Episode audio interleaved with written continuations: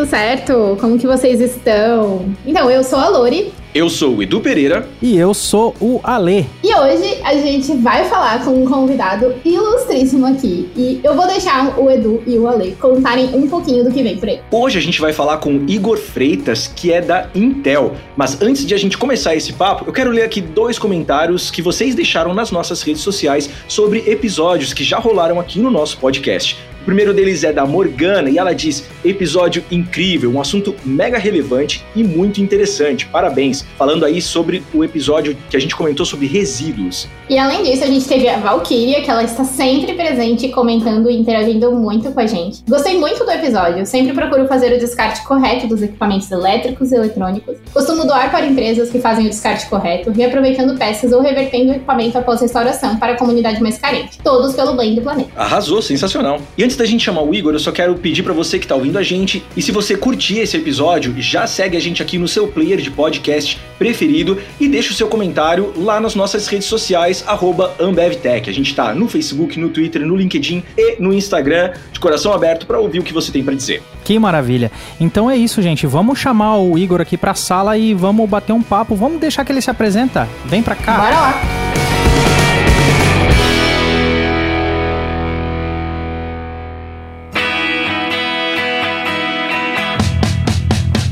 Beleza, vamos lá então. Igor, conta pra galera quem é você. Bom, sou Igor Freitas, tá? Atualmente né, eu sou executivo de contas na Intel do Brasil, trabalho no setor da indústria, então meu papel é levar tecnologia, né, criar demanda tecnológica nos clientes, né, e a Ambev é uma empresa que, que eu cuido desse relacionamento, né, e eu trabalho com os projetos de internet das coisas e inteligência artificial, né, para transformação digital. Maravilha, maravilha. Não, então, a gente tá aqui, gente, a gente convidou o Igor para bater um papo exatamente por esse trabalho que a gente tem, uma parceria muito bacana aí nos projetos com a Intel. A gente está fazendo bastante coisa juntos, né, Igor, nesses últimos tempos, bem legal. E tem muita coisa que o nosso time ou a galera tech acaba mexendo muito com software, mas às vezes a gente não pensa tanto nas possibilidades do que a gente tem com hardware. Então, pô, o Igor tá aqui para nos ajudar a entender um pouco e também contar um pouquinho da carreira dele, quem ele é, o que, que ele tá fazendo, né? Ali ele já, já se apresentou um pouquinho, mas Igor, conta para nós um pouquinho dessa tua história com a Intel aí. Bom, eu tô há oito anos na Intel, mas eu acho que, falando bem breve aí da, da minha carreira, eu me formei na, na, Unicamp, em computação, aí depois eu fiz o, o mestrado em engenharia elétrica e computação, né, com foco em computação paralela, e eu acho que é interessante que eu, na faculdade eu queria mexer muito com inteligência artificial, né, então eu fiz uma iniciação científica nessa área, né, ali em algoritmos genéticos. Só que as coisas foram me levando para outros lados, né, e até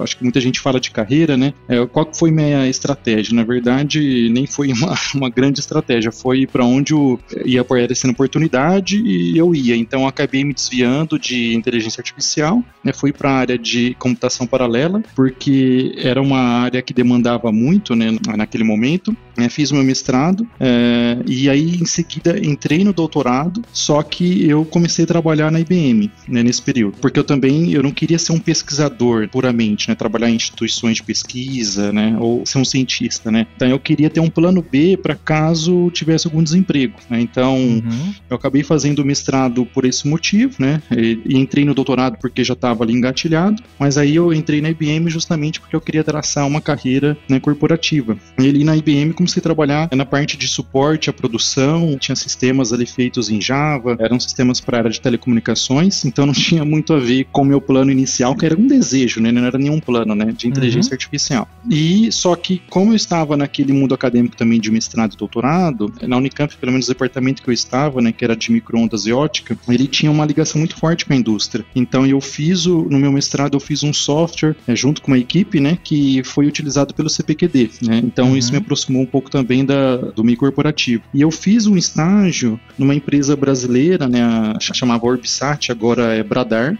que é, da, é um braço da Embraer, que usava muito também computação de alto desempenho, né? E aí eu fiz esse estágio também nessa empresa e depois eu acabei saindo da IBM e indo para lá, tá? Então aí eu fui trabalhar com C++, né? Também a parte de performance, né? E, e também me distanciei um pouco aí de inteligência artificial. Só que foi interessante que depois de um tempo eu mudei para São Paulo, né? Por motivos pessoais, né? Minha esposa veio trabalhar em São Paulo e aí eu, eu trabalhei um tempo, um ano numa empresa que se chama RDI, que ela é o braço de TI do McDonald's né, mundial, e também foi outra experiência em desktop, em C++ para pronto de vendas, e foi interessante porque é, todo aquele software que existe ali na, nos pontos de vendas do, do McDonald's é bem complexo, tá? E ele exige também muita performance, né? É, coisas que na época eu usava até ferramentas da Intel de software para entender o que acontecia dentro da CPU, né? Então eles faziam um, um fine tuning ali bem milimétrico, né, da, de performance. E, e por essa experiência em computação de alto desempenho, eu acabei entrando na Intel,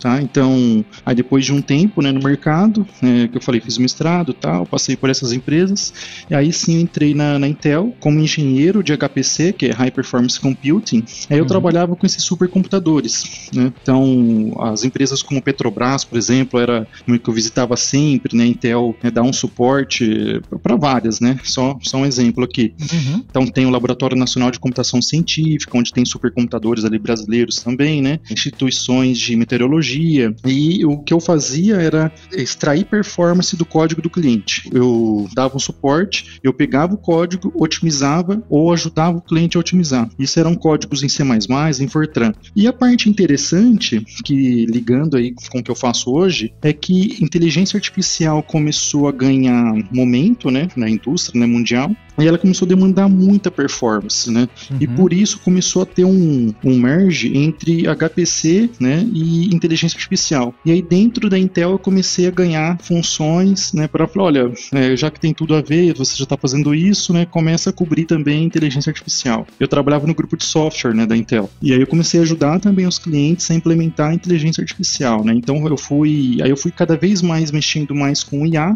e menos com HPC. E aí até que hoje já faz um ano e meio que eu entrei no grupo de vendas, mas eu venho com essa função aí de inteligência artificial já faz quatro anos, tá? Praticamente na, na Intel. É, esse foi um pouquinho aí da, da, minha trajetória, né? Que eu falei, nem tanto planejada, né? Na verdade, eu ia de acordo com a oportunidade e, e, aí tem um mix de, de experiências em Java, até JavaScript já mexi e nem sabia o que estava fazendo direito, mas sei que no ninguém JavaScript sabe. Ninguém, ninguém, sabe. Ninguém sabe, é. Faz lá, roda, falei, opa, tá rodando, né? É, mesmo com erro e tal, e, e, o código vai de qualquer jeito e beleza, né? Mas esse é um pouquinho da minha trajetória aí, né? É profissional. Sensacional você conseguir resumir uma trajetória inteira aí, é, cheia de acontecimentos em 5, 6 minutos. Mas eu queria te perguntar, você falou bastante sobre performance e, e computação de alto desempenho, né? Como é que funciona isso? Tem algo focado para grandes servidores e, e, que tipo de aplicação que se usa? Então, é, é até interessante essa pergunta porque a performance, ela, é, eu acho que é igual assim segurança, ela nunca é pensada como algo primário, né, quando alguém está desenvolvendo o um sistema. E tem até as suas razões, né? Primeiro você faz ali o aplicativo funcionar, tudo, né, na área que ganha corpo, investimento, né, e recursos, aí a, você começa a pensar em aspectos de segurança e aspectos de performance, né? E respondendo diretamente sua pergunta, então se você consegue otimizar e é interessante otimizar desde para um hardware que vai operar ali no ponto de vendas que eu comentei, por exemplo,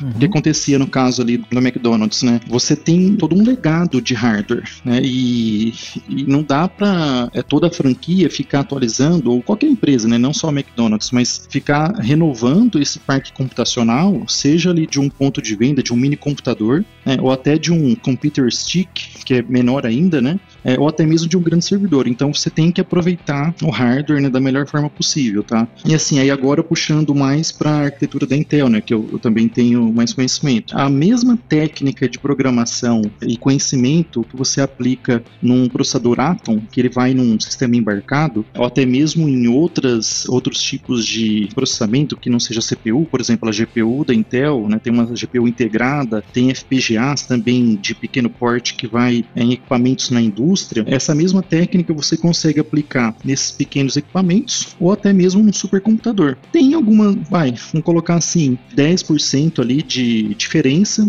mas a grande parte das técnicas né, de programação, seja em linguagem tipo C++ ou mais linguagem de alto nível, que são as mesmas, né? Então essa é a parte interessante, você consegue pensar em performance, mas não você não precisa de uma pessoa especialista em computação embarcada, né, em IoT, e outra uhum. especialista em servidor servidor, tá? É a mesma técnica. Olha só. E, e mas é, é, claro, né? Não sei, gerenciamento de memória, uma alocação diferente, alguma coisa mais específica para arquitetura também existe ali, né? Vou te dar um exemplo, andando uma técnica que é bem fácil, tá? E faz diferença aí, né, nesses projetos aí de IoT ou, ou até mesmo né, de, de supercomputadores. Tanto é que eu conversei hoje com um parceiro, né? E falei, falei dela, né? Por exemplo, você tem um dispositivo que está rodando, eu vou dar até exemplos aqui parecidos mais com a da Ambev, né? Você tem ali na linha de produção é uma câmera né, que está filmando um, um pallet e você tem um mini computador que vai entender as avarias né, nesse pallet, né? É, que tem ali os fardos né, de cerveja, ele está embalado, então tem toda uma. Você, bom, sabem mais do que eu, né? Tem todo um critério de qualidade a ser cumprido. Então essa câmera está rodando um software de visão computacional e uma das técnicas que existem é nesse mini computador ou num servidor, você tem ali vários processos, né? Você tem o sistema operacional, você tem uma software stack de alguma nuvem, por exemplo, né? Tem a, a Azure é, Stack que você tem vários softwares, né, rodando ali para administrar aquele sistema. Você tem um, um, Kubernetes, né, por exemplo, um Docker ali rodando e você tem o software em si de ou programa, né, de visão computacional que também demanda bastante poder computacional. Uhum. Então, o que acontece? O sistema operacional ele pega, ele enxerga binários, né, rodando, né, no, no SO. Então ele pega ali uma, um, um binário, né, um, um programa, um processo rodando e aloca para CPU 0. Aí passa certo. um tempinho, aloca para CPU 1 e fica um samba desses processos para lá e para cá. E organizando nas stacks e tal, né? Uhum. Exato. E isso acontece, assim, que eu falei, em servidor é aquele noise neighbors, né? Acontece muito em nuvem, que, que é o mesmo problema. Você imagina, né, um, quando você está acessando uma nuvem que não é dedicada, né, você não reserva um nó só para você, ou um nó físico, você tá ali no servidor, um monte de empresa utilizando, alocando, e tem várias instâncias, né, virtuais rodando num servidor físico. Então, se ele tem um servidor ali de 28 cores, e aliás, aí em servidor é até pior, porque você tem dois sockets, né? Então você uhum. tem duas CPUs na mesma placa-mãe e você tem vários processos, várias VMs sambando de um lado para o outro. Quando começa a acontecer isso, além desse problema de ter que mudar o toda a, como fala, o contexto, né, da thread do processo, uhum, né, você tem a movimentação e que ela passa, que nem no servidor, se você tem o socket zero, você tem um processo está rodando no socket zero e ele está acessando a memória que está fisicamente alocada nesse socket zero. Então você tem ali quatro pentes de memória, por exemplo, no socket zero e mais quatro no, no socket 1. Então a sua memória está ali, né, fisicamente. É quando o sistema operacional te joga para o socket 1, você tem que passar por todo esse barramento, voltar hum, lá na, no voltar, re readequar tudo para um outro barramento. É bem parecido com o mundo real, tá? Tanto é que quando a gente fala de, de computação de alto desempenho, é muito parecido uma analogia né, com o mundo real, onde imagina que você tem uma reforma, né? Não significa que você colocar mais trabalhadores, né, é, numa reforma na sua casa que vai ser mais rápido, porque você começa, por exemplo, a tumultuar, entendeu? Certo. Então, ou você coloca o, que nem eu falo, né, o, o dado ele tá na memória lá longe, né? É que nem você ter o material, né? Você coloca ali o cimento a duas quadras da, da sua casa, então você vai ter um custo de buscar aquela informação. Então, assim, trocando em uma técnica super simples é o que? Tem um negócio que chama Numa Control, um comando ali no Linux, tem no Mac também, no Windows não. Aliás, desculpa, no, no Windows tem um outro tipo de afinidade que você passa um comando e você fala: esse processo aqui, ou esse software, né? Eu quero que ele fique grudado, né? Ou fixo no core 0 do socket 0. Ou se você está trabalhando num, num sistema de IoT, você tem um mini computador, é o exemplo de hoje, né? Que eu falei com um parceiro. É, ele tem ali um i9 que tem 10 núcleos, né? Então ele está processando câmeras ali no chão de fábrica, né? Imagens de câmeras. Eu falei assim: olha, pega o teu Docker e fixa ele no Core 0, né? E, e pega, por exemplo, ele processa três câmeras, fixa no Core 1 e 2, é, e assim por Perfeito. diante. Então ele vai organizando. E isso que acontece. Divide a responsabilidade, porque daí você não sobrecarrega um socket acaba tendo atribuições, né, dessas responsabilidades, não fica tendo interrupção, né? Exatamente. E não acontece aquele problema de buscar a memória onde está mais longe, né, em servidor principalmente, né? Então, essa é uma técnica que você não tem que alterar código, você simplesmente passa um comando antes da chamada do seu binário e perfeito. E isso acontece para qualquer tipo de, de sistema, né? Qualquer tipo de programação, onde você fixa, né, os cores, né? É, tanto é que é um problema já de longa data, né, para quem mexe com computação de alto desempenho e existem né, várias discussões, né, de como melhorar isso aí, né? Então, assim, esse, esse é um tipo de técnica. Eu estava imaginando aqui a, a, seguinte situação. Quando a gente faz, por exemplo, um sistema de virtualização, né? A gente vai fazer lá um... vai usar um hypervisor, né? Do tipo 2, que é esse mais comum aí, que tem um VirtualBox, um VMware, qualquer coisa que a gente queira virtualizar um sistema. A gente simula esse hardware, virtualiza ele no sistema operacional. Tem a camada do sistema operacional para poder fazer. Só que os processadores, eles têm aquela capacidade, né, do, do Hyper-V para a gente poder fazer e colocar o hypervisor numa camada direta com o hardware e o sistema operacional acima disso, certo? A virtualização ela me dá escalabilidade, ela me dá segurança de eu poder testar algumas coisas. Eu tenho muitas vantagens em usar a virtualização. E como ela é com esses recursos de Hyper-V, esses tipos de coisa, eu realmente tenho um desempenho muito similar ao que eu teria sem a virtualização ou não chega a ser algo desse nível? Em alguns casos, quanto mais performance você precisa, né, e mais fine tuning você iria fazer numa máquina física, e quando você põe a virtualização, aí você sente bastante a performance, tá? Então vou dar um exemplo. Isso é até interessante que é um exemplo público, né? A gente trabalhou com o Serpro, é, num case de inteligência artificial e pode ter ser considerado ali IoT, onde tinha que processar um lote de imagens de multa, né? Então uhum. eles tinham que detectar o carro, a placa, a cor do carro, modelo, uma série de características que alimentava, que alimenta, aliás, né, um sistema antifraude. Qual que era o problema? Olha que coisa, né? Era performance, porque eles tinham que processar um lote gigante, lá mais de 15 mil imagens, em 6 horas a janela, né? Não poderia demorar muito. E eles estavam processando, se não me engano, em 43 horas. Um dos motivos era a virtualização. Então, e respondendo a sua pergunta, o que acontece? Quando você coloca ali uma virtualização, em alguns casos você perde uma capacidade das CPUs, né, principalmente CPUs Intel, de processamento paralelo. Porque ah, entrando um tá. pouquinho dentro da CPU, o que, que você tem? Ela é muito percebida como serial, né? Principalmente quando comparada às GPUs, né? Uhum. Mas na verdade, uma CPU, ela tem um processamento paralelo bem, assim, bem importante, né? Dentro dela, você tem um front-end, né? Vai ter uma forma resumida, né? Você tem um front-end e um back-end. O front-end, o que, que ele recebe? Essas chamadas, né? Que são em baixo nível, são cálculos matemáticos, né? então você recebe as instruções, aí você ele quebra essas instruções em micro instruções. Tem um bloco que chama scheduler, né, que ele separa então todas as micro instruções e começa a jogar para o back-end. Então ele fala assim, olha, todas as operações de divisão, que é muito pesada, né, acho que é o bloco mais pesado que tem, ele joga para um bloco dentro da CPU só de divisão. E também tem uma de adição, outra de multiplicação. Então você tem, por exemplo, uns sete canais assim de, de operações matemáticas e tem outras de operações lógicas, né, que é, uhum. é um store que você carrega na cache e tira da memória. Então, você tem praticamente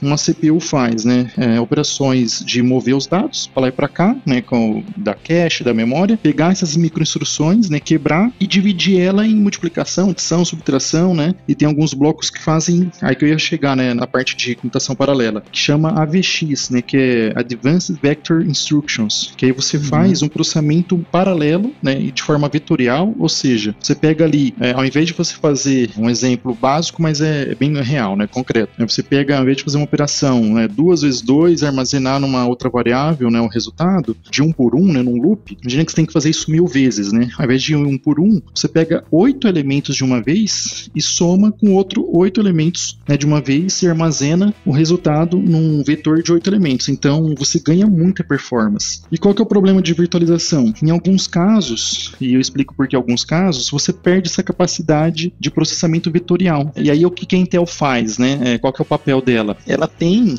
uma equipe de software que se fosse se considerado uma empresa né, de software seria a quinta maior do mundo, né? São mais de 15 mil engenheiros que a gente otimiza todo o software stack. Então, por exemplo, desde ali do firmware, os drivers, né, device drivers, o Linux, no, aliás, não só o Linux, né, vários sistemas operacionais, até a aplicação do cliente. Então, a Intel já trabalha, né, otimizando todo esse software stack para aproveitar essa capacidade aí das CPUs, que nem sempre vem de graça, né? Porque o hardware em si, ele pode ter o recurso que for. Se você não tiver um programador que trabalhou em cima para explorar aquelas instruções, né, não, não, adianta muito. Então, o que eu lembro de cabeça, o vSphere, por exemplo, ele é habilitado para as instruções vetoriais. Então, você não perde tanta performance quando você virtualiza. Agora, VirtualBox, né, ou outros similares, eu não lembro se eles têm essa capacidade, tá? Então, assim, você acaba perdendo um pouco. Tanto é que o que aconteceu? No mundo de supercomputador, né, de HPC, eles usam containers, eles não usam máquinas virtuais. Hum, perfeito, perfeito. Não usam, só que é, o que acontece? O fato de não usar máquina virtual dá muito trabalho a parte de DevOps, né, para um supercomputador. E aí veio o container do mundo de Big Data, né, do mundo mais enterprise, e a comunidade de HPC absorveu isso e criou containers específicos para HPC, que é praticamente é bem parecido. E o container tem essa vantagem, né? Você roda numa máquina bare metal, né? Numa máquina física, uhum. tá? Então, respondi de forma longa, mas a resposta é sim, Não. você acaba perdendo, né? Um pouco a performance, mas tem alguns casos que o hypervisor ele mitiga, né? Essa perda de performance. Legal, legal, Igor. E eu queria voltar um, num ponto que você falou um pouquinho lá atrás. Você comentou sobre o computer stick, né? E a computação de borda, cara. O que, que você pode falar sobre isso? É interessante porque, né? É, teve um movimento, não que o que eu tô falando aqui é absolutamente é, verdade, né? Mas pelo que eu me lembro, assim, minha, minha perspectiva, teve um movimento, principalmente de nuvem, onde o IoT seria você ter sensores né, na ponta e mandar esses dados para a nuvem e ser fazer o processamento lá na nuvem e depois voltar né, para a ponta. Só que, obviamente, que as coisas não caminharam tão bem assim, né? Como no, na teoria, né? A questão da conectividade já trouxe um problema. É a latência né, do, do tempo de resposta, então, você está numa linha de produção ou você está na, na agricultura, qualquer vertical, né? No, no comércio, você processou ali a, aquela informação você precisa de uma resposta, né? Às vezes em tempo real, ou mesmo que não seja tão em tempo real, né? Mas não dá para esperar o delay de uma nuvem, né? Esse modelo, pelo que eu estou vendo hoje da indústria brasileira, né? E até não só a visão Intel, mas que eu estou vendo dos clientes, é justamente o que você comentou. Você ter uma, uma arquitetura híbrida, onde o device na ponta ele tem um poder computacional maior. Isso que acontece também tem um fator econômico, né? Porque quando você manda alguma coisa para nuvem, você também tem que pagar pelo tráfego né, na, na rede. Ah, sim. Você pode usar um payload muito menor, né? Porque vamos supor, você faz uma inferência na borda, você processa uma imagem, vai, né? Captura uma imagem, processa aquela imagem na borda e manda só um JSON, sei lá, com algumas features, algumas características, é bem diferente fazer um streaming, né? Exatamente, né? Então, é questão custo, né? Streaming, viabilidade técnica e o que está acontecendo é, parece clichê na né, palavra, né? Transformação digital, mas é, isso é, eu estou vendo de fato. É, a própria Ambev, né, eu estou vendo os investimentos, né, e toda a vontade, né, de automatizar, mas vários outros clientes, eu diria mais de 10 que eu tenho acesso, estão investindo bastante em automação, né, em deixar a fábrica inteligente ou, ou comércio também, né, não só fábrica, né, ou sistemas na área de saúde também. E precisa dessa computação de borda. Então, o poder computacional necessário aumentou muito. A parte boa é que a indústria né, de semicondutores, né, a própria Intel, ela está avançando muito, então o que a gente tem hoje num dispositivo pequeno que dissipa pouca energia, né, é, portátil, é, é, muito mais alto né, do que, eu diria até assim, o salto de quando a gente tinha né, de 15 anos atrás, por exemplo, o salto que a gente tinha de 10 anos, né, era, é comparável ao que a gente tem agora de 2 anos, entendeu? Então, o que demorava 10 anos para avançar, hoje está demorando 2 anos, né? Então, o poder computacional está muito grande e, e, aí entra, obviamente, né, o que eu conheço bem né, da Intel, né, você tem, por exemplo, mini computadores que tem um poder computacional ali bem intenso, você consegue fazer, por exemplo, inferência em 16 câmeras, tá? E geralmente a gente fala inferência, né, visão computacional, que é o workload mais pesado que tem, né, você processar imagens, né. Então, acho que respondendo aí, né, a, primeiro, né, a tendência, acho que veio para ficar, fazer esse pré-processamento aí na borda, muita coisa de automação é resolvida por visão computacional, então exige aí bastante né, das CPUs né, e aceleradores, né? E agora está tendo diversos tipos de form factors, né? Então, o que eu falei, mini computadores ou computer stick, computação embarcada. Intel tem, por exemplo, na verdade, assim, Intel não vende diretamente, então ela tem é, parceiros, né, fabricantes que fazem dispositivos. Então uhum. você tem uma variedade muito grande de dispositivos e até para diversos tipos de uso, né? Então você vai na indústria, você não pode colocar ali um computador doméstico, né? Então você tem poeira, trepidação, né? interferência eletromagnética, né? Água, então umidade, altas temperaturas, né? Então você tem vários tipos de dispositivos hoje com bom poder computacional e que fica ali, né? Bem robusto e ele não atrapalha a operação da fábrica, né? Eu acho que é outro ponto importante, né? Essa miniaturização, ela permite com que a tecnologia fique né, de modo não intrusivo ali, né? Ela não atrapalha o, o processo. Até para computação industrial, né, né, Igor? Me corrija aí se tiver. Mas acredito que tem que seguir ali um, um índice de proteção, né? Que nem o pessoal tem aí nos seus celulares, essas coisas, um grau IP para esse hardware. E tem até algumas certificações, né? Você vai botar num ambiente fabril que não é um ambiente assim amigável, não é, um, é muita poeira, sujeira, muita coisa. Então tem até certificações até de grau de proteção, de contra explosão, né? Que ah, se explodir, vai ficar só dentro daquela caixa, não vai gerar faísca que vai acabar causando um incêndio ou alguma coisa assim. Então, quando se fala também do ambiente industrial, tem um monte de cuidado em relação a isso, né? Sim, e eu acho que uma coisa também, respondendo até a pergunta sobre o dispositivo na ponta, ele está causando uma revolução em termos de poder computacional que a gente não fazia, coisas que a gente não tinha agora né, são possíveis, né? Um exemplo na área da saúde, e, e tem a ver também com o que você comentou, da robustez, né? Então, por exemplo, você tem hoje possibilidade de colocar mini computadores ou um servidor ali desktop, né? Um, tipo um, um servidor Edge, né, que é, é usado uhum. esse nome, onde você consegue colocar numa sala sala de cirurgia, ele fazer um processamento de imagens médicas, onde essas imagens em tempo real ela ajuda ao cirurgião, por exemplo, a caminhar ali dentro das artérias, né, das veias, né, e, e fazer uma operação mais precisa. Tá? Então tem projetos que eh, são projetos reais, aí que estou vendo que a indústria está fazendo, né, alguns hospitais. E assim, o que acontece? Você tem ali um, a temperatura muito baixa, umidade, pode líquidos, né, é sangue, uhum. você molha o equipamento, então depois vem uma esterilização daquela sala, joga água para tudo quanto é lado. Então, assim, tem que ser um equipamento bem robusto mesmo, né? E o interessante é que hoje a gente tem, a gente não precisa de uma super máquina que vai estar tá ou longe, né, daquela sala de operação, e aí o delay da rede, né, não, não dá certo, ou imagina você ter uma segunda sala só para armazenar um, um supercomputador ali, né? Então acho que é isso que é interessante.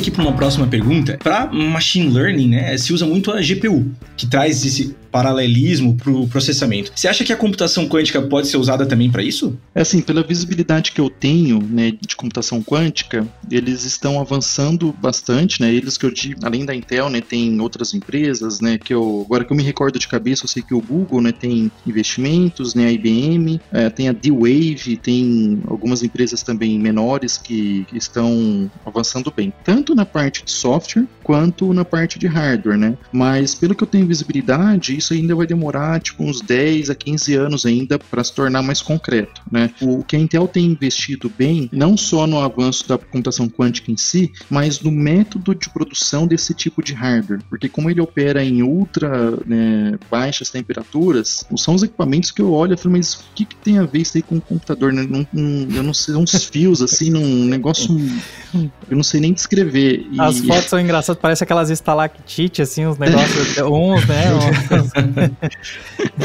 é isso aí mesmo, é uma máquina, parece que é de mentira, parece que os caras, ah, o departamento lá de PR, né, de press release, né, foi lá, pegou qualquer foto lá e colocou, né, de uma máquina de filme, né, mas, é, então assim, Intel trabalha ali para é, miniaturizar, estabilizar e criar o mesmo, da mesma forma que a gente cria um chip ali, né, atualmente, você fazer o computador quântico, mas eu vejo que está bem longe. Agora, obviamente que vai ser um salto brutal de cálculo que, assim, eu, eu fico pensando o que a gente vai ter de tecnologia daqui 10 ou 20 anos, né? E, assim, tá, qual que é uma coisa interessante que eu já li, né, alguns artigos, até em algum livro, sobre essa teoria, assim, né? Na verdade, nem sei nem se é teoria, mas é algo que você consegue constatar. Assim, a tecnologia vai avançando de uma forma exponencial porque a tecnologia nova te permite criar uma outra tecnologia mais rápido ainda, né? Então, você pega aí, por exemplo, inteligência artificial, você consegue achar padrões aonde um matemático, um físico, né,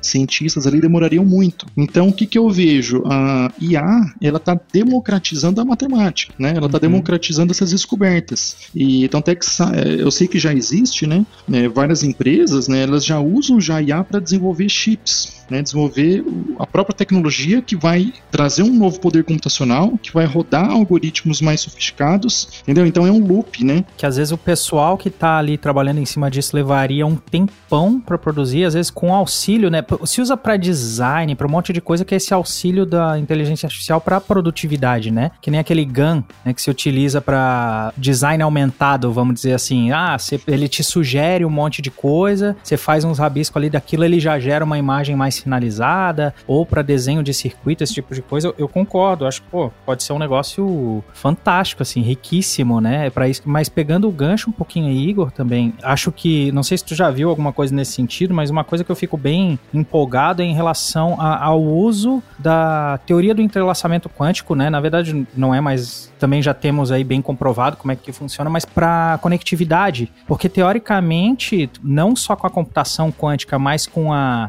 vamos falar assim, a comunicação através do, desses sistemas quânticos, você faz alguma coisa num lugar e ele reflete, esse fóton vai responder da mesma maneira no, no outro lado do mundo, né? Instantaneamente. Isso aí parece magia, mas é tecnologia, né? Então... É. Já ouvi isso em algum lugar, hein? né? Não é feitiçaria. E, e, cara, eu vi algumas coisas de alguns testes que o pessoal começou a fazer com essa um protocolo, alguma coisa que fazia essa comunicação. Então você faz é, o entrelaçamento quântico de um lado, manipula aquele fóton e do outro lado, a uma distância danada, você consegue ter o resultado em tempo real, né? Imagina se a gente conseguisse comunicar com a com Marte quando a gente estiver colonizando lá, utilizando uma comunicação com entrelaçamento quântico. Essas coisas é que me deixam maluco, assim, né? Não, Isso não daí sei, vai ser mas... o, o décimo G, né? Vai ser o 10G.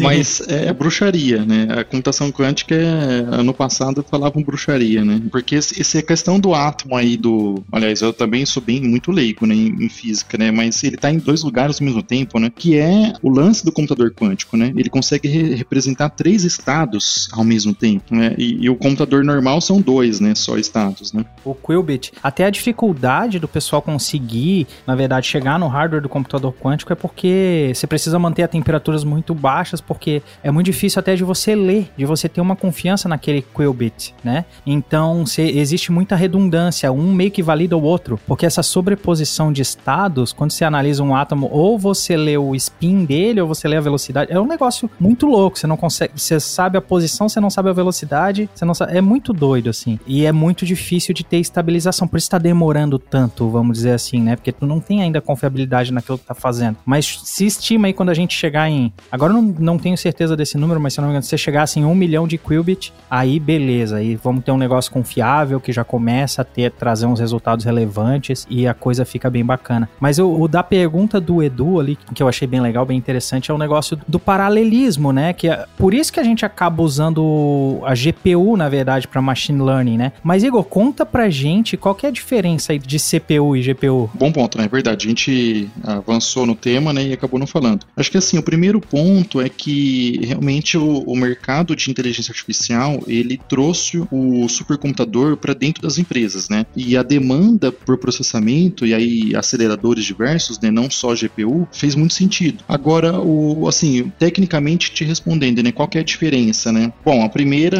a CPU, ela é de propósito geral, então você vai rodar ali um, um Microsoft Word nela, né? E ao mesmo tempo você pode fazer treinamento ou uma, uma inferência de inteligência artificial, né? Você pode rodar um algoritmo ali específico. Quando usar um, quando usar outro, né? Talvez essa é uma forma de responder, né? É toda a jornada de inteligência artificial, ela pode começar, e aí, lógico, numa opinião até pessoal, né, mas também a visão da Intel, ela deve começar na CPU. Então, é, falando um pouquinho de Intel, por exemplo, a versão do Xeon, que é o, né, o processador ali para servidores, né, e, mas mesmo a, os, os, processadores para desktops, né, notebooks, eles têm ali dentro deles blocos, né, que fazem funções específicas de, de machine learning, que é o Deep Learning Boost. Então é um bloco de hardware que tem também um paralelismo bem significativo e que te dá um ganho de 3, 4 vezes em relação a uma CPU sem aquilo ali. Tá? Então, assim, você tem hoje dentro da CPU várias instruções né, paralelas para fazer machine learning. Né? E então, assim, quando você começa, você consegue fazer principalmente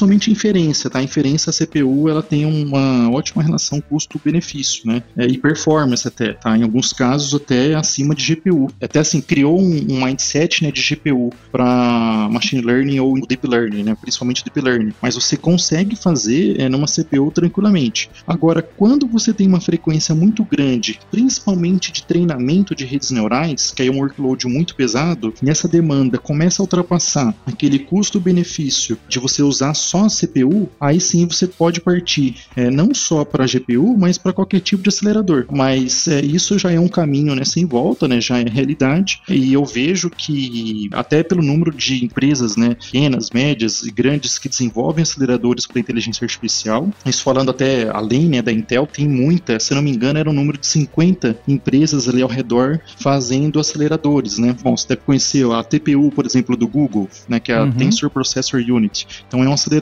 específico para IA, né, é, que é uma opção às GPUs. A Intel ela já anunciou e o primeiro deployment já, já aconteceu, já está vendendo esse produto também, mas a AWS vai disponibilizar que é o Abana Labs. É um chip também específico para inteligência artificial. Tem ali uma versão que é para treinamento, né, de IA, ah, que, que, é legal. o Goya, e tem o Gaudi que é para inferência. Então, até indo além da sua pergunta, a GPU tem um papel importantíssimo, porque é o que eu comentei, né? Você começa sua jornada ali na CPU, até porque você, né, um equipamento com acelerador ele é mais caro, né? Você tem um mini supercomputador, né? Então é difícil às vezes você justificar esse investimento, mas essa é a tendência. E é interessante que além dos hardwares específicos como o Abana Labs, né, ou o TPU da Google e as GPUs, né? Você tem também as FPGAs, tá? Uhum. A FPGA ah. ela é um bicho que é sempre muito difícil de programar. Ela é muito utilizada em, em telecomunicações e também em processamento digital de sinais. É, e ela tem uma vantagem que você reprograma essa FPGA. Né? Então é como se fosse um hardware, como se fosse não, é né? É um hardware é Lego, reprogramado. É do... Exatamente. E ela tem uma vantagem que é a latência. Então, sim, um exemplo vai resumido, né? A quando usar FPGA, por exemplo, imagina assim, você tem ali um centro de distribuição de logística e tem fácil 120 câmeras uhum. e você quer processar todo esse streaming né, o mais rápido possível. A vantagem da FPGA é que ela tem uma conexão com o mundo externo muito alta, usando outros tipos de portas, né, outros protocolos. E essa conexão, esse streaming da câmera já vai direto para a unidade computacional dentro dela, né, dos blocos lógicos. Então, assim, é uma CPU personalizada, né, a ser customizada, né? É como se ligasse tudo direto no barramento, quase assim, né? Exato. Se a gente pensar numa, numa placa-mãe ou alguma coisa nesse sentido, né? Exato. Então você tem a FPGA espetada ali na placa-mãe, você tem os conectores ali, né, de fibra ótica, e ele vem direto, ele não passa pela CPU, não passa pelo SO, não tem toda a camada de sistema operacional, de kernel, etc. Processa, faz a inferência e outra, né? Você pode ter um bloco de hardware específico para aquele tipo de algoritmo. Então, assim, ah, eu estou fazendo inferência usando essa topologia, você pode ter um bloco de, de FPGA específico para isso. Ou estou usando GAN, ou estou usando qualquer outro tipo de identificação de contornos. Então, assim, é sempre muito otimizado, né? A FPGA. Então, quando você tem essas demandas, né? Principalmente latência, né? Tempo de resposta, ela é muito utilizada, né? E, e quando você vai para a indústria, para automação, principalmente usando robôs, né? Então, um exemplo, eu vi num, num outro cliente, é, tem um robô de pintura, né? E a tinta utilizada por esse cliente né, é muito cara. E, e, eles querem pintar só o objeto e não toda uma faixa onde o objeto se encontra, né? Para não ficar gastando tinta à toa. Só que assim, se você tiver um processamento normal, né? Você pega uma arquitetura comum de um, um computador, né? Comum, mesmo com um GPU ou acelerador, tem uma latência. Agora, FPGA não, FPGA a latência é mínima, né? Então, assim, acho que respondendo a pergunta, né, é super importante e é um caminho sem volta, tá? Tanto a supercomputação quanto a inteligência artificial, ela tá caminhando aí por aceleradores, né, específicos. E tem até aceleradores específicos para dados, né? Não só para imagens, né, ou o que a GPU faz, né? A Intel até lançou a IPU, né? Você tem, por exemplo, pacotes de rede, né, pacotes de movimentação de dados. É, então, todas, aliás, operações né, em cima de movimentações de dados. Então, tudo isso que acontece no data center é você processa um pacote, né, você move os dados, você pode fazer isso fora da CPU. Tá? Então, tá tendo essa tendência, né? Apesar que a CPU também tem muito PLO né, dentro dela para fazer, por exemplo, aceleração de criptografia, questão de inteligência artificial, né, os blocos de, de Deep Learning Boost. Então, você, apesar de você ter muita coisa dentro da, da CPU, porque ela, ela é interessante economicamente, né? Você, com uma CPU, você faz muita coisa, né? Mas chega um momento que realmente você vai para o acelerador. A gente programa orientado a objeto exatamente para definir responsabilidades e cada coisa cuidar da sua camada, né, de responsabilidade ali e faz um, um clean code já pensando nisso. Porque não fazer no hardware também, né? Definir responsabilidades para cada coisa, entender que cada coisa tem o seu papel. Até porque se a gente fosse fazer, tem que entender custo, que nem tu tinha comentado, né? Custo de fabricação das coisas. Porque senão a gente pegava o mesmo material que é usado para o cache do, do processador e botava tudo de memória RAM e tudo como se fosse a mesma coisa do cache. Mas não dá, né? Você tem as limitações de custo para produzir essas coisas e as limitações, então cada coisa é feita com um propósito e tem sua responsabilidade. Não, exatamente. É, eu não, não sou vai, um engenheiro de hardware, mas certamente o pessoal reusa, né? Você tem o reuso ali de projetos, né? Você tem a modularização, até porque a complexidade vai atingindo um nível muito grande que se você não tiver essas abstrações, né? E, e hoje você tem também muitas ferramentas de apoio para desenvolvimento de hardware. É, então, se é a mesma coisa que tem software, né? É, o pessoal também enfrenta em hardware, se, se bobear até é pior, né? Mas faz sentido. Essa abstração que a orientação objeto faz, né? A gente aplica em, em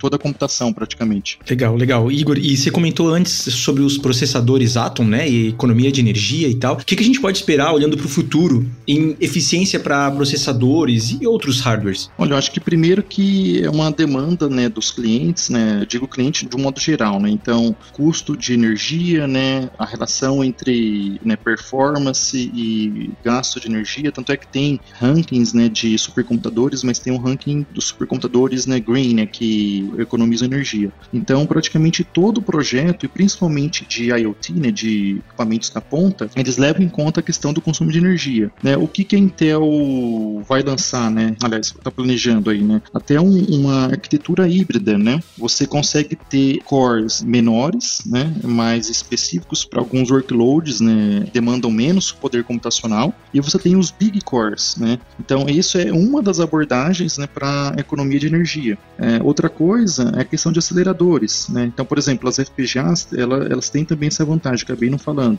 mas você consegue aproveitar aquele pipeline computacional e processar muito mais trabalho, né, muito mais workload né, no mesmo ciclo. Então, você tem também essa questão energética. E eu acredito que, assim, toda a indústria de semicondutores, ela está colocando a relação de performance e, e consumo energético como um diferencial. E não somente a performance, né, performance bruta, né?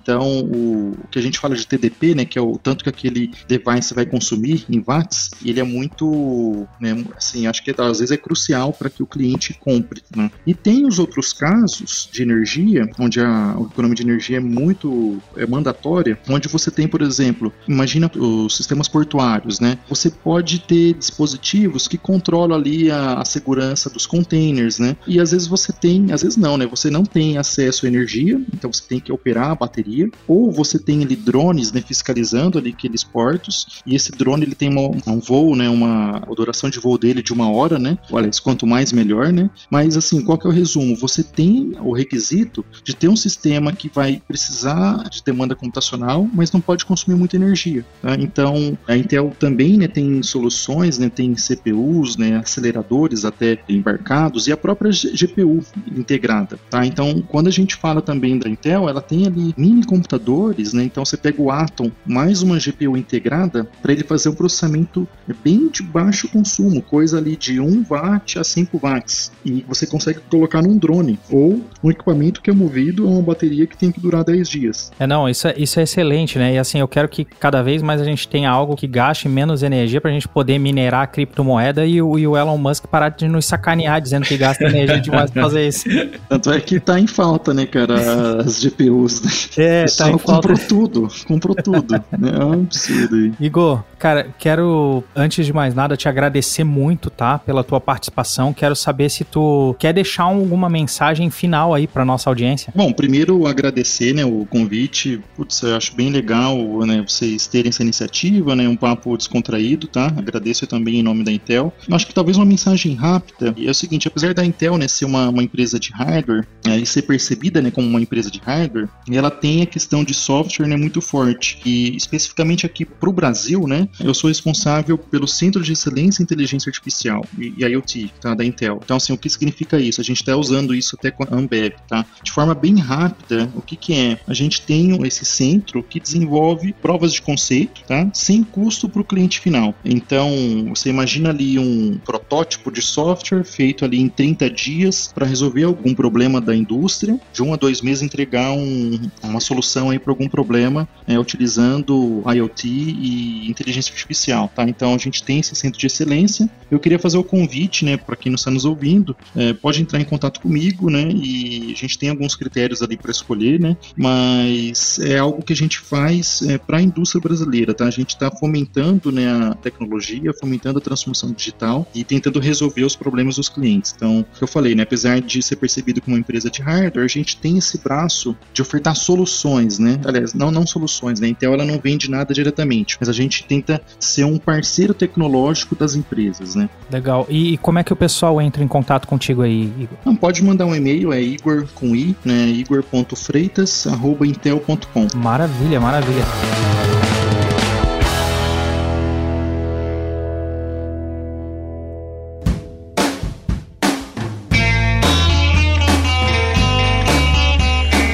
Então tá, Igor, obrigado demais. E Edu, conta pra gente também como é que o pessoal faz para nos achar aí nas redes. É muito fácil, Ale. Pra você achar a gente nas redes sociais, é só procurar por AmbevTech. A gente tá em todas as principais redes aí, no Twitter, no Facebook, no Instagram, no LinkedIn. E aproveita e deixa seu recado lá pra gente. A gente quer muito ouvir o que, que você pensa do podcast. Se você tem alguma sugestão, alguma recomendação, pode abrir seu coração que a gente quer ouvir você. Legal. E também, se quiser trabalhar com esse time maravilhoso e ter integrações aí com empresas de renome como a Intel, né, e trabalhar aí com a gente nesses projetos tão legais que envolvem tanta tecnologia de ponta, procura a gente lá no ambevtech.com.br na seção de vagas. Então, é isso, pessoal. Muito obrigado, Igor. Muito obrigado, Edu. E ficamos por aqui. Um abraço. Valeu!